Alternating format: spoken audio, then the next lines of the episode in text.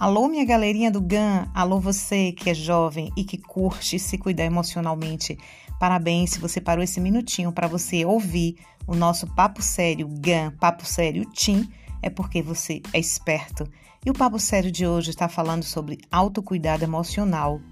Ai, é possível jovem se cuidar emocionalmente? Jovem que às vezes é tão relaxado que não liga para muita coisa? Geralmente são essas as conversas que a gente ouve muito por aí, né? Mas não é verdade. Jovem sim precisa se cuidar emocionalmente. E você pode, com alguns cuidadozinhos, coisas básicas, aprender a se cuidar. O cuidado emocional não é só para as pessoas adultas, é para essa galerinha mais jovem também. O adulto se faz quando se é jovem, né? A juventude é essa preparação para a vida adulta. Desde criança, na realidade, a gente precisa aprender a ter domínio das nossas emoções e para isso precisamos aprender a nos cuidar. Vamos umas coisinhas básicas que você pode fazer para melhorar a sua saúde emocional? Primeiro lugar, durma bem. Dormir bem. Dormir ajuda você a se reconectar é a sua faxina emocional, consolidação da inteligência. Você melhora em tudo, no seu humor, vai estar mais disposto, mais esperto. Já percebeu que às vezes, quando você não dorme bem, no outro dia para sua aula, você está péssimo, você não entende nada, você está irritado porque está faltando sono. Ó, nosso Criador fez a gente para dormir à noite. Aí a vida moderna inventou que a gente tem que ficar com o celular na mão, que a gente tem que conversar, tem que jogar até altas horas da noite e aí já viu, dá tudo errado. A gente perde essas conexões com o neurônio. Fique esperto, tá? Principalmente os jovens, os jovens, os estudos dizem aí que mais de 8 horas de sono já ajudam bastante. Se você tem que acordar cedo para ir para a escola, precisa dormir um pouco mais cedo. Alimente-se bem. Não estou dizendo se alimentar com coisas caras. Prefira alimentos saudáveis. Exemplo, você toma muito refrigerante? Na moral, tá ligado aí quantos copos de refrigerante você toma? Quanto açúcar você tá comendo? Quanto açúcar tá ingerindo? Ó, se ligue. Se você deixar de comer muito açúcar, muito doce, esses salgadinhos cheios de produtos químicos industrializados, além de você economizar, que você pode ficar com um dinheirinho na mão para você fazer alguma outra coisa legal, o que é que vai acontecer? Sua saúde emocional. Porque todas essas coisas industrializadas, essas coisas ruins que a gente come, essas bagaceiras, que são deliciosas, né? Mas tem neurotóxicos, ou seja, vai lá prejudicar o seu sistema nervoso. E aí, outro dia você tá mais triste, tá mais para baixo, tá? Então se liga aí. Atividade física. Jovem, meu querido, você fica paradinho, tem cabimento, né? Fica o tempo todo lá com a mão no celular, o tempo todo, o tempo todo, vai ficar corcunda com o pescoço ruim, né? Atividade física, fazer alongamento, nadar, caminhar, dançar, qualquer coisa que você queira e que você pode fazer para se movimentar. Produz serotonina, dopamina, em todas as minas por aí, como se dizem, né? Vale a pena dar uma pesquisada. Produzem hormônios do bem e sem contar que você vai ficar, né, com seu corpinho melhor, mais definido, mais disposto e emocionalmente sadio. Queridos, vamos lá? Autocuidado emocional é papo sério, é papo sério Tim. Cuide-se, cuide de você. Você merece.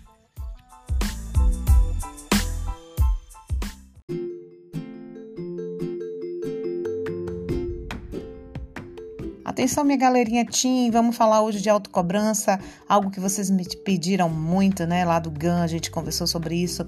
Cobrança. Bom, vamos procurar ter o equilíbrio, nem tudo é ruim. Autocobrança, você cobrar de você mesmo. Olha, se isso vier regado com uma disciplina, se vier você tentando se organizar, você se, se disciplinando no sentido de que é, estabelecendo as prioridades, tentando cumprir suas metas, isso não é ruim. O ruim é quando você começa a se sobrecarregar com tantas cobranças que você faz para você. Você faz direitinho, você faz as coisas bem, mas você sempre quer ser o melhor. Principalmente se começa a se comparar. Aí é o problema. Você tomou uma nota, uma média, mas seu colega tomou uma média melhor que a sua. Você foi aprovado na unidade, né? Vamos supor, você tomou seu 7, seu 8, mas você quer 10.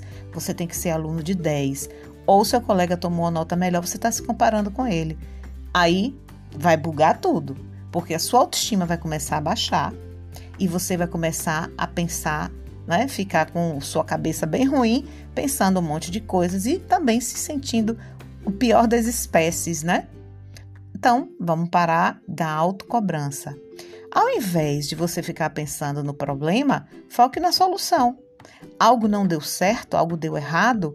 Opa, o que é que eu vou fazer? O que é que eu preciso fazer? Vou agora pensar no que eu vou, como eu vou solucionar esse problema. Eu vou então é, ver com um colega. Estou usando muito exemplo das notas, né?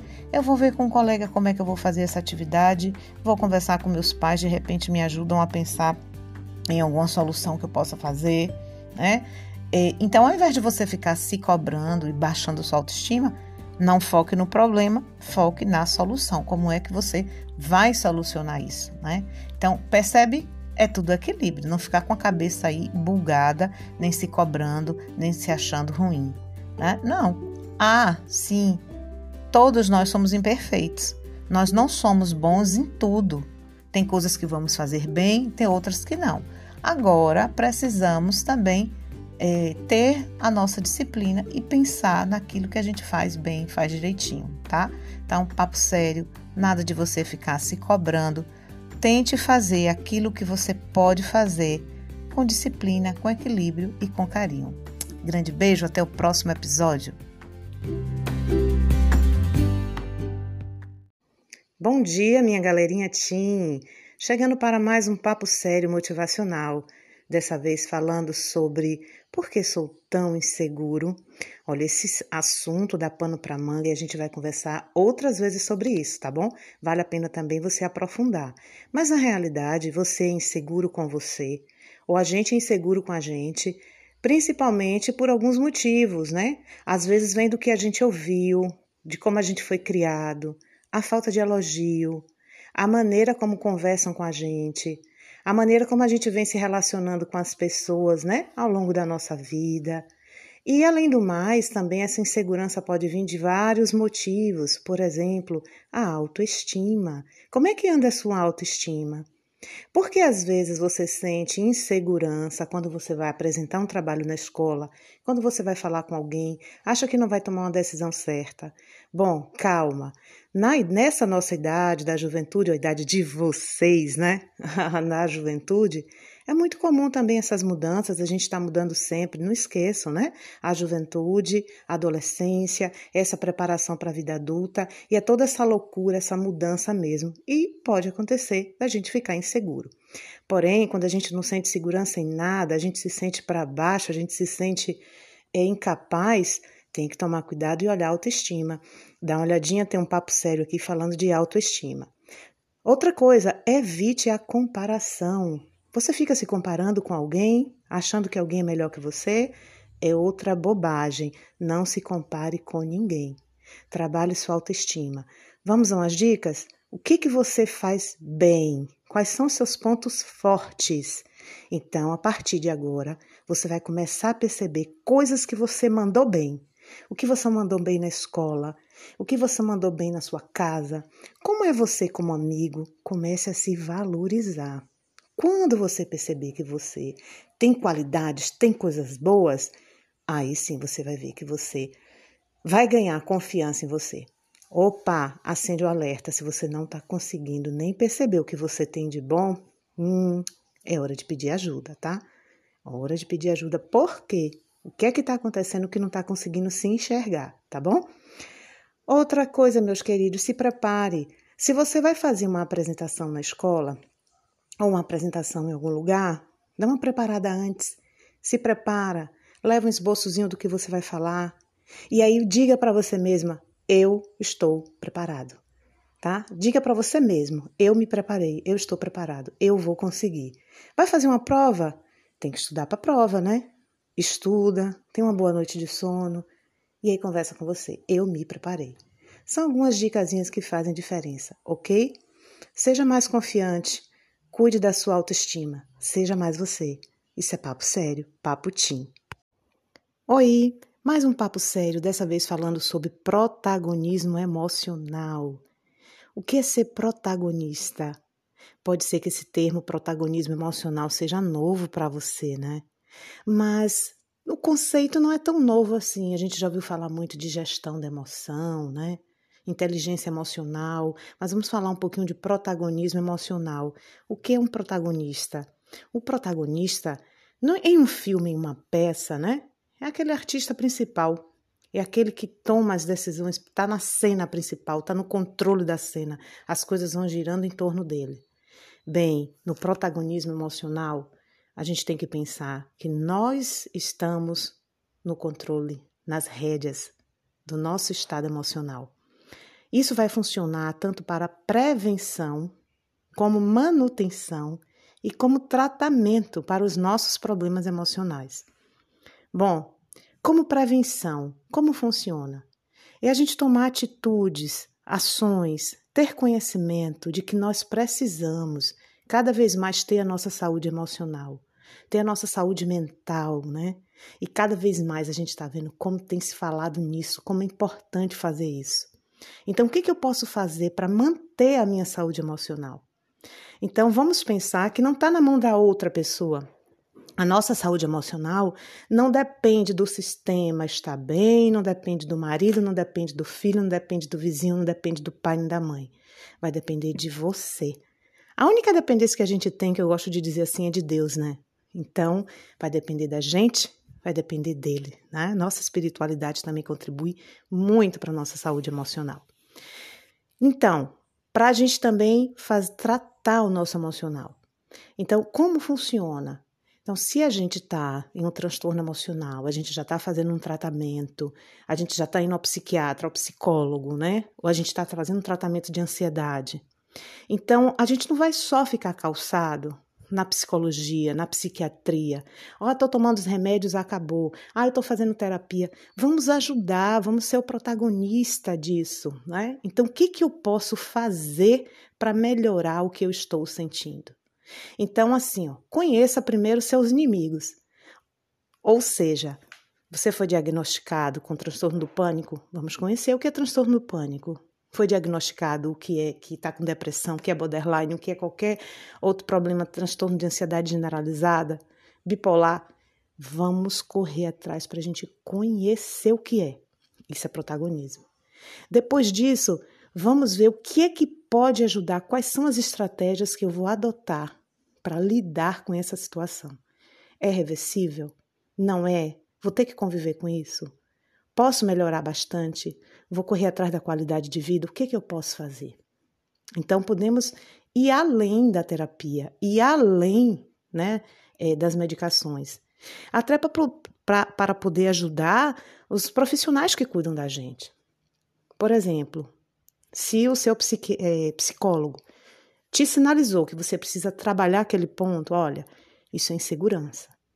É, olha, trabalha sua autoestima, vamos trabalhar agora isso. O que, que você faz? Corre atrás, vai começar a ler, pesquisar, para você levar fatos, dados novos, colocar em prática, analisar, meditar naquilo que você trouxe. Não é só para terapia e voltar. É você analisar, se é refletir, fazer uma imersão em você. Percebe que isso é protagonismo? né? você saber o que está acontecendo.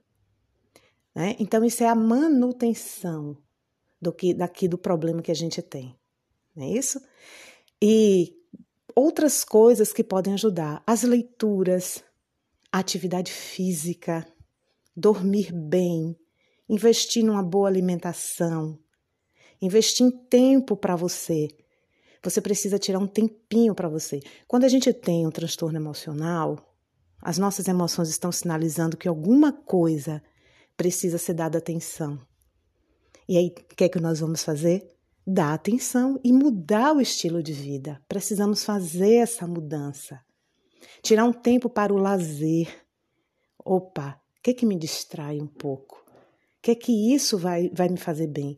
Claro, dentro dos nossos padrões, dentro do que a gente busca, né, como nossa filosofia de vida, como nossa vida, né? Também a gente não vai achar que o que agrada a gente é o certo sair por aí machucando as pessoas. Não, né? É tudo dentro é, das medidas daquilo que a gente traz como filosofia de nossa vida. Percebe que isso é protagonismo emocional? É não ser passivo, é ser ativo emocionalmente. Tem muita coisa a mais e é papo sério. Que tal você pesquisar mais sobre inteligência emocional? Tá aí o desafio. Exercite seu protagonismo. Um grande beijo, até o próximo episódio.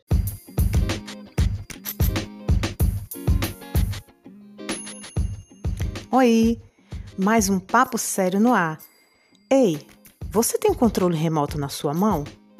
Não é o controle remoto da televisão nem do som. Você está com controle remoto, como se você estivesse controlando tudo, necessidade de controlar tudo? Ouve até o final esse papo sério para você, para nós. No nosso quadro de ansiedade, é muito comum a gente ter o desejo de controlar a situação por vários motivos. E aí a gente vai precisar fazer até mesmo um trabalho, fazer terapia também, para entender o que é está por trás dessa necessidade de controle. Às vezes é o medo, às vezes essa ansiedade generalizada, medo do que pode acontecer, medo de acontecer um problema, medo de uma doença, medo de um desastre, aí faz com que a gente queira controlar. E às vezes a gente quer controlar o incontrolável. Mas o que é o incontrolável? Exemplo, a situação mundial. A gente pode adotar estratégias para a gente ir lidando com as situações do mundo caótico, mas na realidade a gente não pode mudar essa realidade. Não é verdade? Às vezes a gente ouve uma notícia muito ruim na televisão e às vezes aquilo bota a gente para baixo. Mas o que, que eu posso fazer com relação a isso? Eu não tenho o controle disso. O controle remoto não está na minha mão. Então, o que, que eu posso fazer? Vou ter que adotar alguma estratégia para não me deprimir tanto, não ficar tão abatido, não ficar tão ligado nessas notícias. É uma estratégia. Eu não tenho controle da situação mundial. Eu posso sim adotar algumas estratégias, né? Se eu moro num lugar violento ou não, tomar certos cuidados, algumas medidas, mas nem tudo eu vou ter controle. Outra situação também que eu preciso tirar o controle remoto das minhas mãos é com relação ao outro. Eu não tenho tanto controle como é que o outro vai se sentir comigo. O outro tem as razões dele, tem a necessidade dele, tem as experiências de vida e eu aqui necessitando agradar, desejo de agradar, que é um outro tema que a gente vai poder conversar sobre isso. Por que esse desejo de agradar?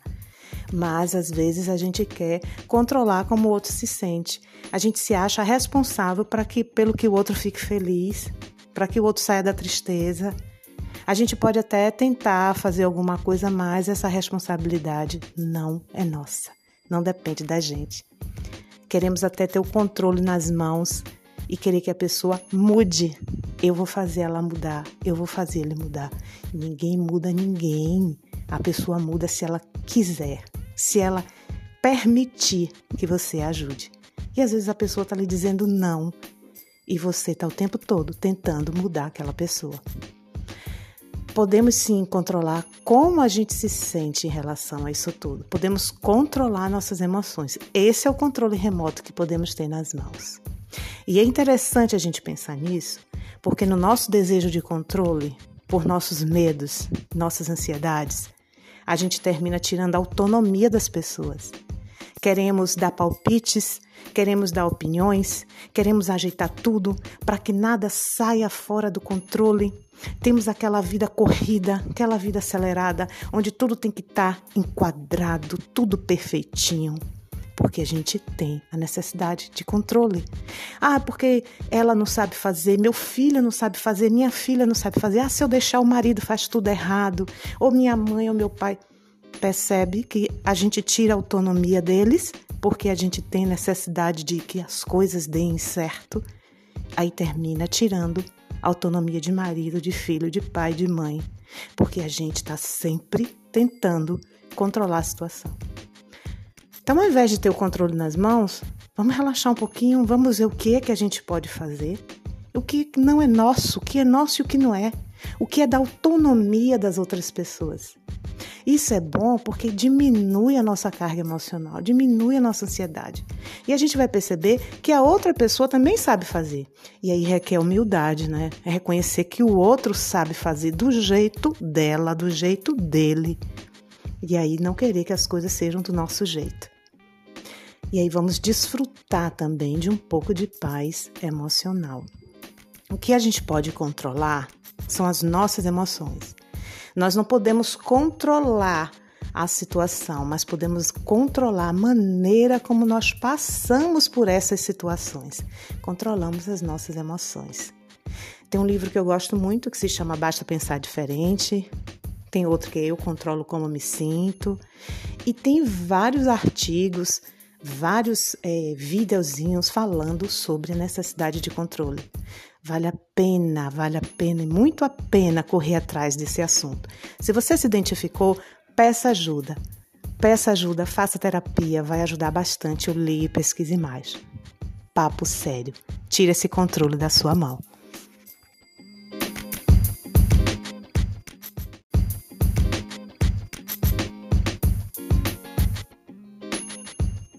Oi, mais um papo sério no ar. Ei, você tem controle remoto na sua mão? Não é o controle remoto da televisão nem do som.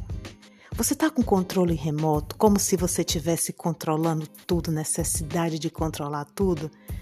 Ouve até o final esse papo sério para você, para nós. No nosso quadro de ansiedade, é muito comum a gente ter o desejo de controlar a situação por vários motivos. E aí a gente vai precisar fazer até mesmo um trabalho, fazer terapia também, para entender o que é está por trás dessa necessidade de controle.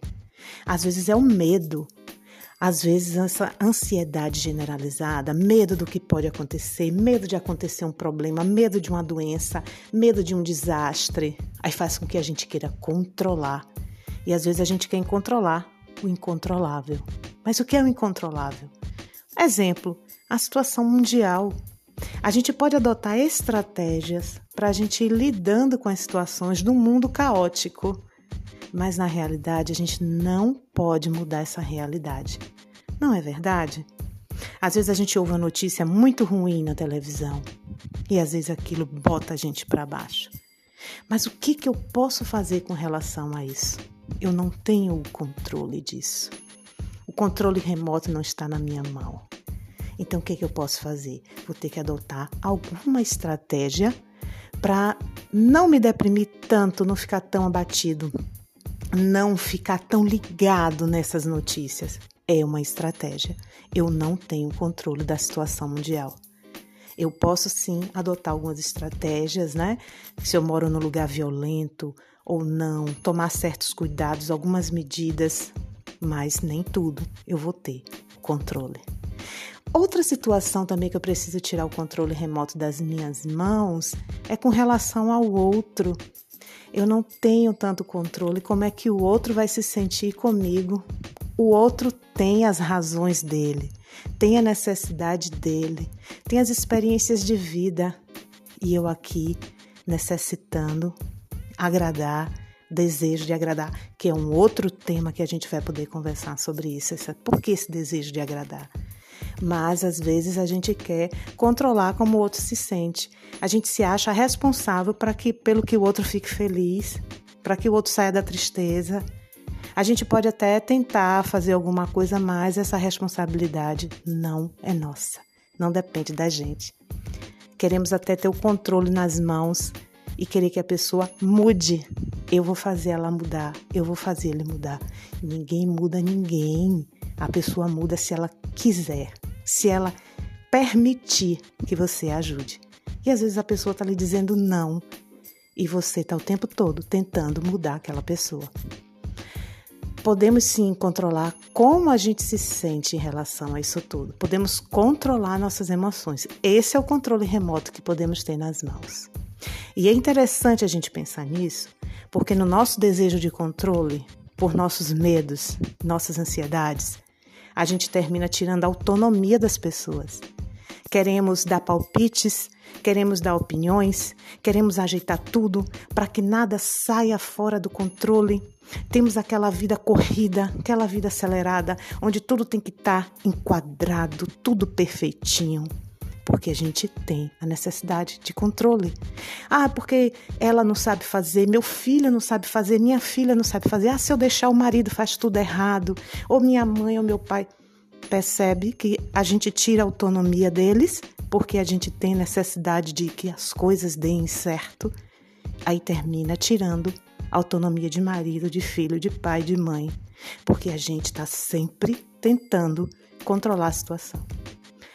Então, ao invés de ter o controle nas mãos, vamos relaxar um pouquinho, vamos ver o que é que a gente pode fazer, o que não é nosso, o que é nosso e o que não é, o que é da autonomia das outras pessoas. Isso é bom porque diminui a nossa carga emocional, diminui a nossa ansiedade.